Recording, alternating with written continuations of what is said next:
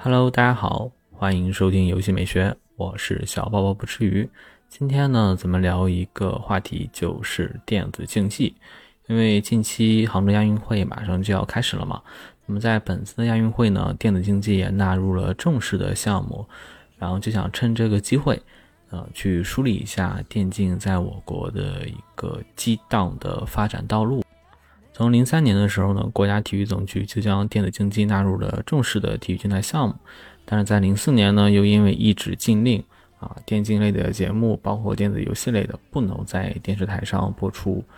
又辗转过了十多年，到了一八年雅加达亚运会上，然后电竞又重新作为表演赛啊，作为了参与。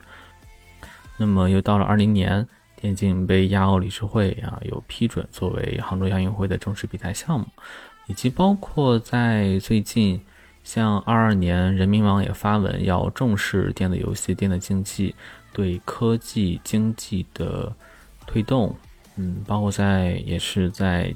就是今年的这个这个月九月份啊，国际奥委会的官方网站啊也宣布成立了啊国际奥委会电子竞技委员会。所以说，电竞也是在最近的五年间啊发生了一个飞速的发展。在这五年前，啊，从零三年到一八年，十五年的时间，其实也发生了特别特别多的故事啊。所以在本期节目中，就想带大家去啊梳理一下，去探寻一下有那些当年的人啊，当年的故事。那么这二十年的故事肯定是非常非常长的啊，所以本期节目内容考虑到可能会比较长，所以叫分为上下两期。那么上呢，主要是讲一下。电竞在今天的一个蓬勃的态势，包括在杭州亚运会的一个初步情况。然后在讲历史之前，也梳理一下电子竞技跟传统体育竞技的区别是什么，包括说跟传统的网络游戏的区别是什么。会从这个他们的规则、他们的起源以及产业链对个人及社会的影响等去聊一下。那么在下期节目呢，会聊一下中国电竞如何一步步的发展啊，直到加入到了我们亚运会的正式项目，甚至在奥运会啊也有相关的组织在推动这个进程。我们会从三个视角去讲解这段历史啊，第一段视角就是上帝视角啊，就是讲解呃在这个过程中背后的。政治因素、经济因素以及技术因素等等的，在这些共同的大因素之后啊，其实是藏着中国电竞发展的一个密码。那么第二个视角呢，就是从一名职业选手的视角，就比如说从当年的我们国家零六年对吧，取得 WCG 冠军的选手，以及像近期啊特别火的，比如说像 UZI 啊等选手，从他们的视角去呃去梳理一下这段历史。第三个呢，我们可能会从一个爱玩游戏的一个普通人视角，去讲解他眼中的就是这段历史变迁。如果你对这段历史也很感兴趣的话，欢迎在评论区啊，大家一起交流，一起聊一聊。好，说了那么多，那咱们本期节目就开始。我宣誓，我们是杭州亚运会电子竞技项目国家集训队。在奔赴亚运赛场的每一天，我将团结一致、认真备战，尊重奥林匹克精神，坚决捍卫竞技公平，遵守反兴奋剂规定，使命在肩，全力以赴，不负荣光，尽放中国力量。在这历史性时刻下，我们邀请电子竞技项目国家集训队成员共同合影，记录此刻的信心和决心。Under this historic moment, we invite all athletes to take a photo together to record our confidence and determination. 嗯，那咱们今天呢，就先聊一聊杭州亚运会的电子竞技项目的情况啊。那么时间要追溯到二零二零年十二月十六日啊，在第三十九届亚奥运会全体代表大会上，电子竞技获批为杭州亚运会的正式比赛项目。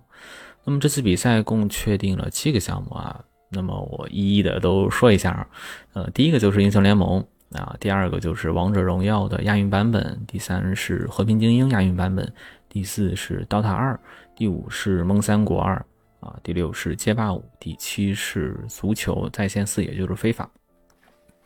那么一开始就是还有一个项目就是炉石传说啊，但是因为炉石呃背后的暴雪公司和网易公司的合作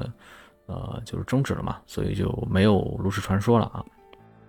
你可以看到加入亚运比赛的项目还是蛮多的啊，从端游到手游啊，从传统的 MOBA 类游戏以及到这种像街霸啊这种对就是。嗯，你像街霸这种格斗对抗类游戏啊，以及像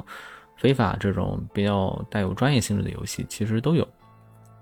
那么电子竞技比赛呢，将于二零二三年的九月二十四日到十月二日，在中国杭州的电竞中心去举行，一共呢会产生七枚金牌啊，正好就是对应这七个项目吧。那么像受众非常广的英雄联盟啊，将在九月二十五日到九月二十九日举办，最终的决赛呢也是在二十九日的下午举行。呃，那么现在呢还没有举办嘛，已经到了门票进行预售的阶段。其实电子竞技类的比赛预售是非常非常火爆的。拿英雄联盟举例啊，嗯，总共这个场馆应该能容纳大概是四千多个人。那举办五场比赛，那么应该就是两万多人吧，能卖的门票。那么因为就是报名买门票的人有五百多万，啊，是非常非常夸张的。所以说，呃，要采取这个抽签的方式决定你能不能买门票。你可以看到，你中签的概率是低于百分之一的，是非常低的一个概率。嗯，然后它的价格也是比较贵的，比如说像亚运会里乒乓球，那价格可能就是从一百到八百这么一个区间。那么英雄联盟啊，它的价格是两百到一千的这个区间啊，可以看到，嗯，这个价格基本上就是在亚运会所有的这些项目里，就是最高的一个价格了。可以看到电竞是非常非常火的，尤其是在很多年轻人眼里，就是电竞。带给我们的这种力量，或者说是一种精神的传递，啊，永不言弃的这种精神，其实是已经被非常深的去认可了。当然，可能还有一个原因，就是因为这是呃电子竞技项目第一次被这种大型的这种赛事纳入到正式的比赛项目里。也就是说，嗯，作为选手，你可以为国争光，你可以去拿到金牌，这个作为首例嘛，所以。也是可能会对大家的这个震撼比较大，所以导致现在这个门票情况是一票难求啊，非常难。那么电竞在今天中国的火爆态势，跟几年前的舆论趋势是变化非常大的。你就是说，退到十几年前啊，电竞还被认为这个是精神鸦片啊，就是包括电竞嘛，以及电子游戏。啊，就是很多家长啊视他们为洪水猛兽啊，就是如果说孩子去玩游戏，那很多家长就认为你就是在玩物丧志啊，你你就应该好好读书，对吧？但如果孩子说去打个篮球啊，踢个足球，好像大部分家长就没有那么反对，可能他们也会说啊，你你要这个注意学习，但是不会说啊，你你去踢个足球就像你玩游戏一样，就是那么的去反对你。所以呢，啊，咱们在讲。历史之前呢，也是先梳理一下啊，电竞啊，体育竞技啊，以及像传统的网络游戏，这三者到底是一个什么关系？它们有什么区别？就网络游戏它是不是电子竞技，对吧？它俩能不能划等号啊？那么首先我们先理清一下啊，电子竞技啊，体育竞技以及像网络游戏啊，这三者的一个概念啊。那么首先呢，电子竞技跟体育竞技，它俩都能称之为竞技。也就是说，他们的高度是比较高的，就是都要说去挑战啊人类的极限，那么要去挑战自己啊。那无非呢就是电子竞技，它是利用电子设备作为这个运动器械进行的。那么在这里面呢，也有智力跟体力的比拼啊，比如说你要考虑战法、考虑打法啊，以及跟队友配合的这种战术啊，你们是什么流派啊，如何什么见招拆招。啊，那么还有包括你的手速啊、你的意识呀、你的反应能力啊，你要跟上啊，所以是智力跟体力一个结合的比拼。那么像传统的体育竞技，这个也也是一样啊，就是在体力上啊，也在智力上，包括在心理上啊，可能都对选手有非常高的一个要求。那么电竞常见的项目呢，它有英雄联盟、王者荣耀、DOTA 二等。那么传统体育竞技这个就不用说了对吧？有田径、篮球啊、游泳等等，这种都是比较大众的。那么还有一些比较小众的，比如说像马术啊、啊极限运动啊，这这种也是。那么网络游戏就不一样，网络游戏它达不到竞技的这么一个高度。呃，网络游戏它可以包括两类吧，一类是竞技类的网络游戏，第二类是社区类的网络游戏。那么竞技类的，你好像说，哎，我们刚刚讲的。电子竞技对吧？那英雄联盟、王者荣耀，那么它也是竞技类的网络游戏。那么它跟电子竞技有啥区别呢？其实归根结底就是看能不能达到达到那种高度啊，就是达到那种体育项目的高度。比如说像我日常玩两把英雄联盟啊，打两把王者荣耀开黑，它其实是达不到这种体育项目的这种高度的。那么它只是说我跟朋友的一个啊娱乐啊，甚至它可能是以社交为主啊做的这么一个过程。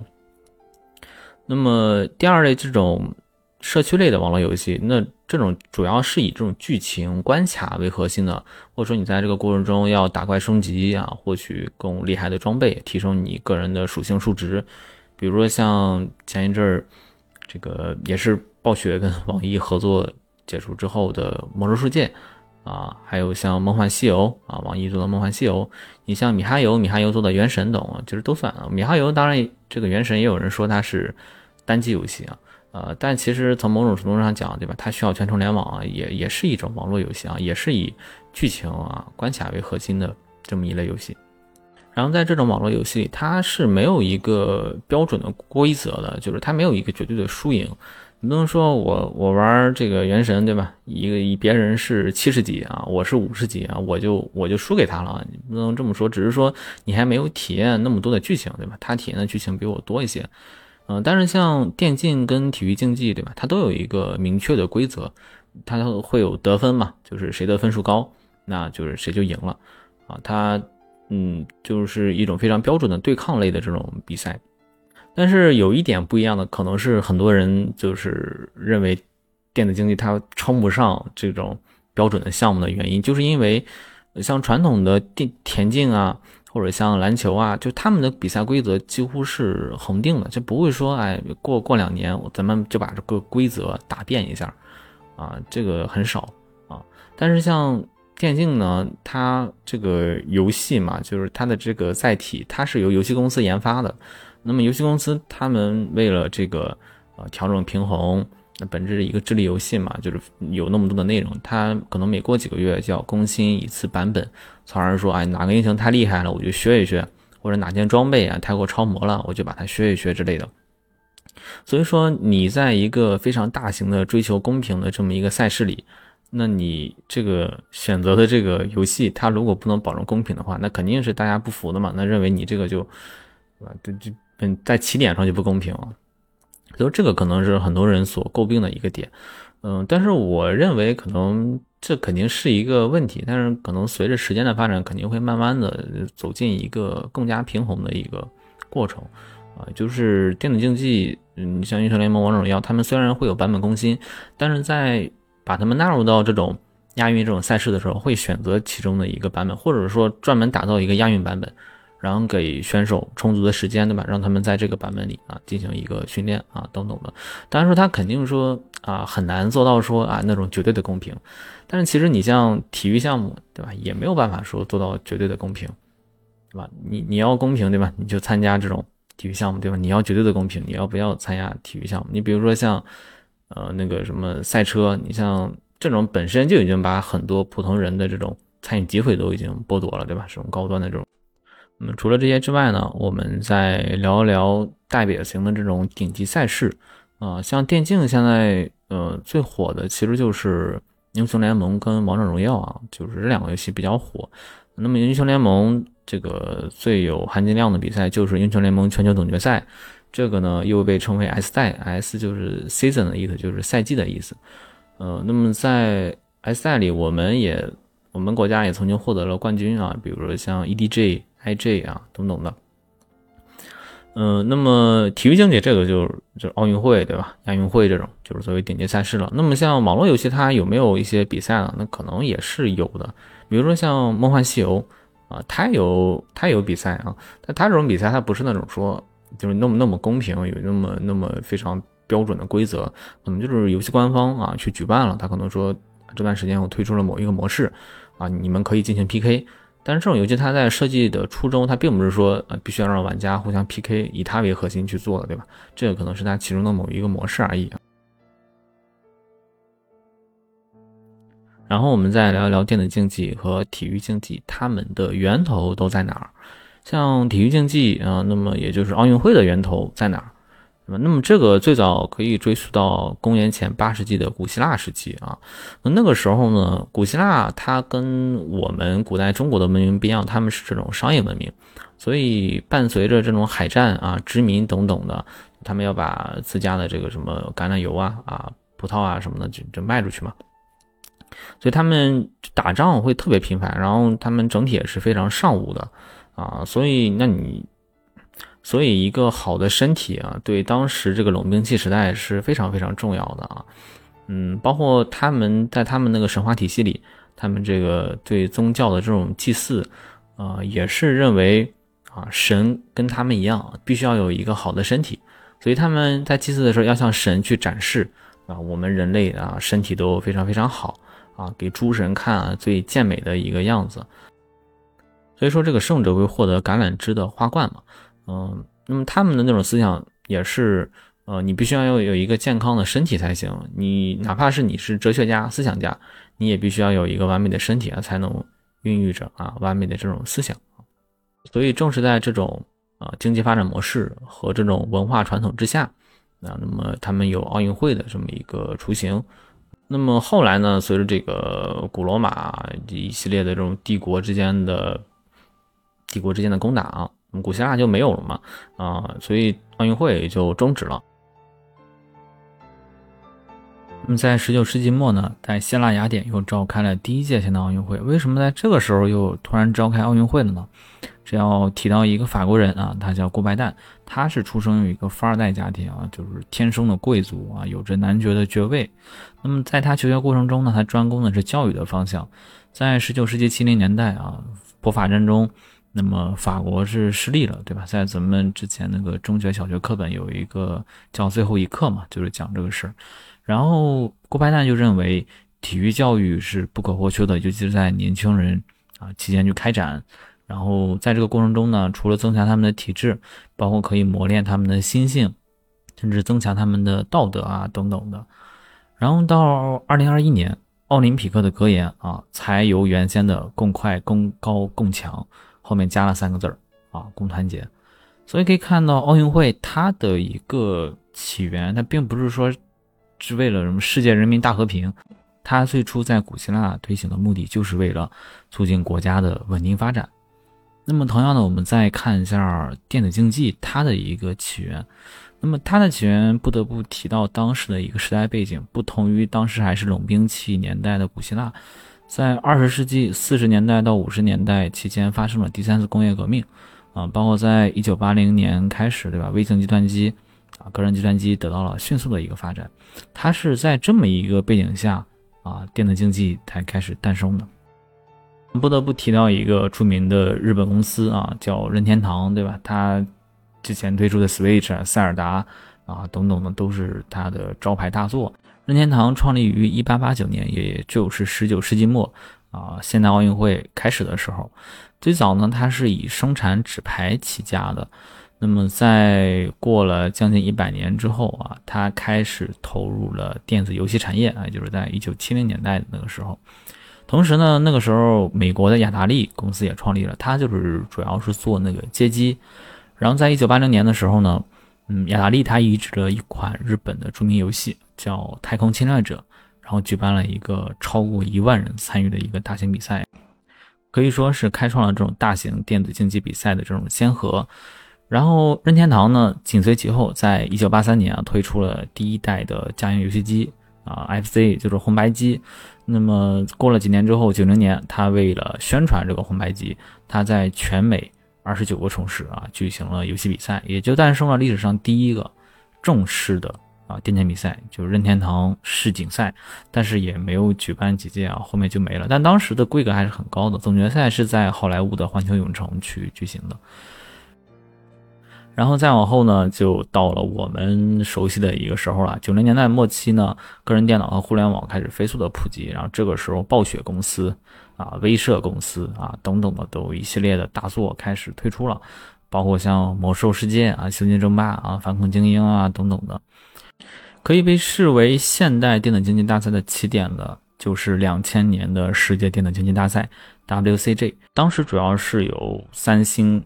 赞助。啊，包括一些韩国的一些相关的协会啊、政府单位进行了大量的支持，啊，主要还是以星际争霸啊为主。后面我们中国的选手也，比如说像李晓峰啊，也在 WCG 中取得了非常好的成绩。那么值得一提的是，为什么 WCG 这种世界型的电竞赛事是在韩国举行的呢？啊，那是因为一九九七年的时候，韩国深陷这个金融危机，那么他们意识到。啊，不能说只依靠这个出口的这种产业，所以说就扶持本地的文娱产业，其中也包括电子竞技。嗯，那么从这过程中可以发现，电竞的发展，它的背后其实是一种科技的发展或者产业革命的发展。正是因为新的时代，我们的核心产业啊发生了一系列的变化，所以说电子竞技产业啊应运而生。它就跟像移动支付。直播啊，等等的这些都是在技术的推动之后啊，就自然而然形成的一种东西。所以从公元前八世纪古希腊的奥运会啊，到现在二十世纪八十年代的电子竞技的比赛，那么从横跨了这千年的历程，它其实背后是有我们产业的一种变革啊。从以前靠着身体去打海战。到我们今天是靠着一系列现代化、信息化的设备去进行国家之间的战争，所以人类之间的竞技形势发生一些的变化，我觉得这是一个顺应自然、顺应历史潮流的一个事情。但是近代产业的迭代速度实在是太快了，那么在电子竞技虽然它有一种应运而生的意味，它也是随着信息革命的发生而这个推进的，呃，但是在这个过程中。嗯，很多人他可能是不认可的，尤其是像老一点的人，比如像六零年代啊、零零年代的人啊等等的。那么在他们出生年代，可能没有那么现代化的一个社会，也没有那么呃现代的这种嗯产业，可能对于信息化啊、智能化这种，都是我们嗯像一零年之后啊，慢慢的去强化推出的一种概念。所以说，大家对电子竞技的一个认可程度，它肯定是有非常大的区别的啊。那么，肯定有人是觉得这个这个玩意儿就是呃祸祸国殃民啊，或者说就是毒害了这个年轻一代啊。那肯定也有的人认为它就是符合现代的啊现代人生活的一种娱乐形式啊，也是符合现代人这种啊精神的啊一种这种竞技形式。也是随着近两年官方对电竞的逐渐认可，包括着像二一年啊，像英雄联盟夺冠的时候，那么央视啊，包括一系列的官媒也都对这个也都对英雄联盟做了一些比较正面的报道啊，包括咱们在视频刚开头也提到过，在二二年二二年十一月底的时候，人民网也发文要重视啊电子游戏、电子竞技等对我们经济与科技的一种。啊，推动力啊，所以电竞的社会影响是在慢慢的去变好的，是有一种向上的一个趋势。嗯，包括像呃官方啊，也对未成年人的一个游玩，对吧，也做了一定的这个限制啊，就是你防沉迷嘛，你不能过于沉迷于这个电子游戏。那么讲完这个社会影响，再说一下就是嗯对个人的影响吧，就是你如果是一个电竞选手。嗯，你去玩这个电竞，它对你个人其实是有一些能力的提高的，比如说你的反应能力，啊，你的思维能力啊，甚至说你的呃四肢的协调能力啊，包括你对团队的配合这种合作能力，就都是有非常高的要求。你甚至说对体力有很高的要求，就是那种真正的电竞选手，那么一天要训练啊十五六个小时，这体力是一个巨大的一个消耗啊。它有没有什么缺点呢？那可能就是你一直坐着，对吧？你一直坐着，可能你的眼睛啊，你你一直坐着，可能也会身体有一些慢性疾病啊，等等的。但是像传统的体育项目，它也是有非常高的风险的。你比如说像你跳水，你跳水有可能你的眼睛、你视网膜都有可能脱落啊。包括有一些举重啊运动啊，甚至都有可能啊？操作不好，有可能都要半身瘫痪啊，等等的。所以说做这种传统的体育项目，它肯定是可以锻炼自己的身体素质啊、心心理素质啊等等的，但是它也有风险。所以从这个角度上讲，电竞跟这种传统的体育项目，它都是一个有有有风险的东西吧？你如果一直去干，对吧，都会对身体可能产生一定的损害。你过于追求到那个度的话，但是为什么好像我们对于体育竞技类的这种啊这种后果、这种潜在的危险，并没有那么去重视它？但是好像觉得啊，你玩个电竞，或者你对于那种电竞选手，大家一开始还是觉得说非常不认可的。这个可能的一种原因，是因为电竞的门槛儿。它确实很高，但是你想参与这种电竞类游戏，它的门槛是很低的。比如说，我想成为英雄联盟的这种战队的选手很难，但是我想打两把英雄联盟这个游戏，啊，我现在手游也有啊，电脑对吧，随时都可以开两把，这个非常容易。然后玩两把就非常有可能说，哎，我输了或者怎么样，或者朋友想一块玩，我我就。接着多玩两把，可能就不知不觉一天过去了，甚至非常容易去上头去沉迷。因为游戏的这种匹配机制啊，它特别能让你就是哎想一直打下去。然后你在打的过程中，其实你也没有那么强的一个体力的一种丧失。其实你打一天，你年轻其实都不会觉得有什么事情。嗯，同样的，你像也有一些低门槛的体育竞技运动，比如说像跑步这个。最最基本了，但是你跑步，你不可能跑一天，哪怕有一个人刺激你啊，说你不能跑怎么样嘲讽你，你也不可能真的在那儿跑一天。你跑一段时间，你把你跑累了，你就结束了。你跑累了之后，过段时间你身体休呃休息过来了，然后你的体质还会有一个提升啊。但是电竞这个，它可能你反应能力提升了，但是这个也显现不出来。所以这可能是电竞一开始它的社会影响其实是比较差的这么一种原因吧。再一个就是电竞，它有的时候有特别容易，就是跟刚刚讲的，就是这种竞技类的游戏，啊，它是，因为竞，如果说我像我一个人，对吧，或者我跟朋友一块儿去开黑打英雄联盟，它只是一种满足我的娱乐需求，或者说是满足一种社交需求吧，嗯，那么在这个过程中，嗯，是非常容易这个沉迷啊，玩玩物丧志啊，等等的，就像刚刚提到的，那么游戏它就是顺应人性的一种设计。啊，这甚至短视频也是一样。那么从这个角度上讲，那短视频跟电子游戏，它都是一种精神鸦片。你比如说，就比如说游戏防沉迷，对吧？我们应该侧重的是防沉迷这两个字。你世界上任何一个东西，都有可能人会沉迷进去，因为人他肯定是要找自己的一些依托，或者找一些自己的信仰所在，或者有自己热爱的东西。你只要去热爱这个东西，你肯定会啊沉迷于此。所以说，近两年呢，除了对游戏的批判，那么对短视频啊等等的，也有一些相应的一个批判。嗯，所以说这个东西，我觉得万事万物都有可能，你只要超过了那个度，它都是对你的生活是有非常大的影响的。但是说，如果你能控制好这个度，啊，甚至有的时候你是被迫你去控制这个度。比如说，我现在上班，那么我也不可能说一整天，对吧？或者一整个周都在打游戏，对吧？因为还要去挣钱，还要去去公司。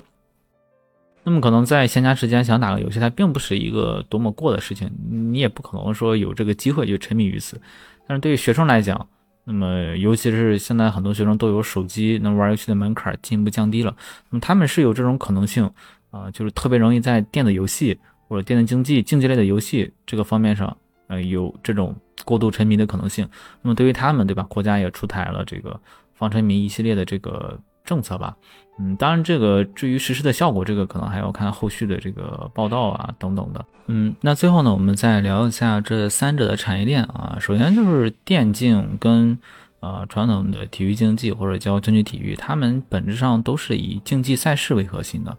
所以他们的产业链其实是有一点类似的，嗯，但其实是有我总结有两点吧，就是他们非常不一样的地方啊。首先第一点。就是电竞的整个产业链几乎都是以年轻人为主的啊，无论是从它的上游呃游戏的研发，还是到中游啊赛事的运营，你到下游啊电竞的直播啊，甚至教育啊等等的，都是以年轻人为核心的。但这个产业链很少见到说啊这种年纪特别特别大的人，这种人其实是比较少的。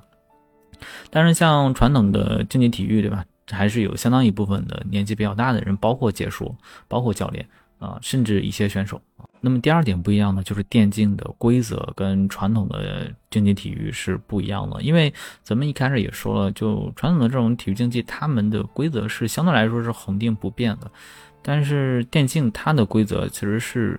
呃，被游游戏游戏开发商对吧，游戏运营商他们所决定的。所以相当于在电竞这个产业链中，它的上游其实是游戏研发公司啊，包括游戏运营公司。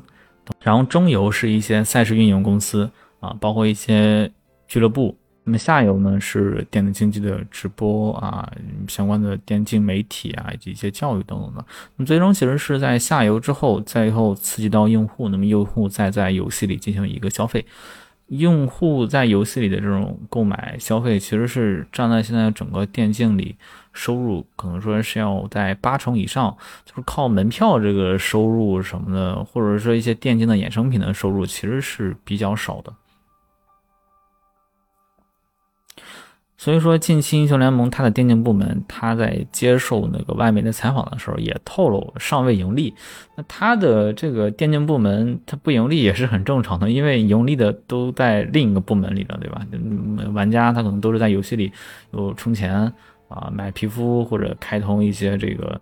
什么宝典啊等等的。那么相对比传统的竞技体育就不一样了。当然说这种嗯竞技体育，它还是以竞技赛事为核心的。如果说扩展到体育产业的，可能还包括呃另一套针对这个体育用品的一个消费链，这个咱们就不提了。那么回归到这个体育的竞技赛事，那么它的上游呢，上游就是赛事，它上游没有什么对吧？体育研发公司啊，体育运营公司，那上游赛事就是包括从赞助商那边拿钱啊，包括一些体训的机构、俱乐部啊，甚至包括这个体体育场馆的一些这种建设啊，这就是它的上游。那么中游呢，才就是。直接就到了这个媒体了，就比如说一些付费的体育节目啊，一些这个体育的媒体做的一些衍生节目啊等等的。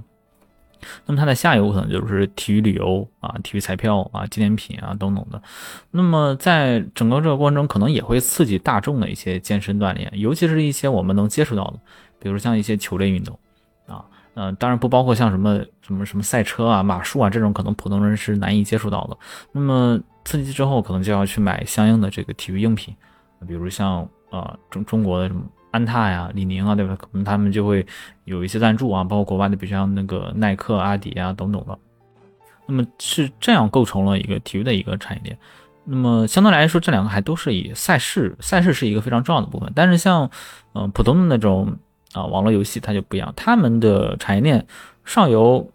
还是游戏开发啊，中游呢就是游戏发行商。啊，他们要承担这个风险运营，比如说，呃，可能说有一家小公司啊，你你去创业啊，你开发了一个还不错的游戏，有可能说腾讯就给你把这个游戏就呃买过来了，然后他们去发行这款游戏，或者说像腾讯之前对岛跟拳头之间也是拳头去研发了英雄联盟，然后腾讯只是过来去在中国对吧进行发行运营，只不过后来腾讯又把拳头给收购了，这样的话就相当于是这个游戏的。研发以及运营就一体化了啊，所以这个也是很多大公司形成了一种巨头，所以就形成一种垄断的这么一种态势。然后在下游呢，就是游戏的分销商，有一些线上的渠道、线下的渠道。比如线下可能就是我我我在网吧里有线儿，对吧？就是很多网吧就可以直接这个就装我这个游戏。上游呢，可能一种就是说，嗯，我去。在各家的应用商店里，比如说像华为有自己的应用商店，OPPO、vivo 啊、小米都有自己的应用商店。然后我在我的应用商店里，对吧，给你打广告啊，或者说你如果想在，或者你如果想在我的应用商店里出现啊，你要给我一定的分成啊，这个分成比例是很高的，很夸张的，甚至有的是可以达到五成。也就是说你在游戏里你花一百块钱买了个皮肤，那五十块钱还要交给这个，可能说是对吧，某某手机品牌。自己的这个啊是这个软件商店的这个运营商啊，嗯，包括像苹果啊，苹果那个 Apple Store 它也是对吧？就是你在里边充钱，有百分之三十的收入都是直接归苹果的。那么所以说这个游戏的呃这种，所以说网络游戏的下游就是游戏分销商，他们基本上就是躺着挣钱的，就是他们没有什么呃有什么多少风险啊？他们只要把这个平台搭起来，我就可以挣钱。但这个他们一旦拿的太多，其实对游戏开发商是非常不利的。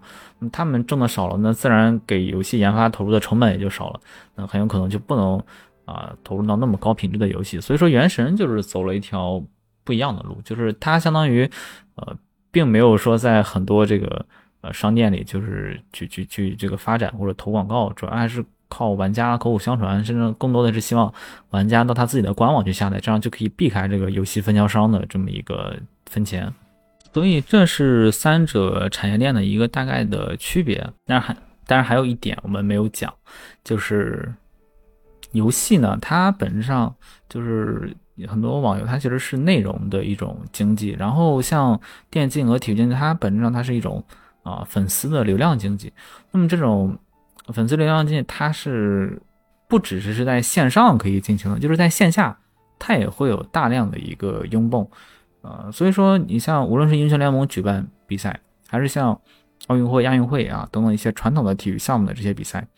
你都可以买到线下观看的门票，然后你想去看，对吧？你可能就要通过一些的交通工具，可能是飞机，可能是高铁，有可能是你自己开车过去。那么在这个过程中就会产生一系列的这种消费。你去了这个城市之后，对吧？你的大老远来了，你可能在这个城市里除了看比赛啊，你还要吃点好吃的，然后住宿啊，也像一些周边的景点去看一看，其实都能带来这个很多的收入。所以它的这种产业链对周边的影响其实也是非常大的。但是像网络游戏这种，嗯，它的产业链其实相对来说还是居中于这种呃虚拟经济，可能一方面可能会。刺激到一些硬件的厂商，可能说我出了一个非常好的游戏，要求配置比较高，那么我去买相关的这个设备，但是它对其他的这种产业的一个辐射，其实相对来说是比较少的。现在这个也有一些新的态势，比如说你内容做起来了，那么你就可以跟其他的一些商品进行联名，比如说像原神，它跟啊喜茶啊等等去做一个联名啊，促进一下这个。奶茶的销售，但这种其实对产业的影响，我认为可能还是比较小的，就是还没有辐射到那么多的产业。它相比于赛事的这种辐射，还是相对来说较少的。好，那我们讲完产业链之后呢，其实就把电子竞技啊、网络游戏以及像竞技体育啊这三者做了一个详细的一个梳理。也是为咱们下期节目做一个铺垫，这样就把电子竞技它的一种必要性，包括它跟我们这个时代产业的一些联系啊，都简单的梳理了一下。嗯，为我们下期节目啊讲中国电竞啊激荡的破圈的二十年的路途啊做了一个嗯充分的肯定啊，以及这个相关的前情提要啊。那我们这期节目就说到这儿。如果你对电子竞技感兴趣的话，欢迎你继续收听下一期节目。下期节目我们将从三个视角，分别是上帝视角啊，以及职业选手的视角，以及一个普通的爱玩游戏的普通人的视角，去梳理中国电竞是如何一步步发展到今天的杭州亚运会的正式项目。期待在下期节目与你相见。我是小包不吃鱼，拜拜。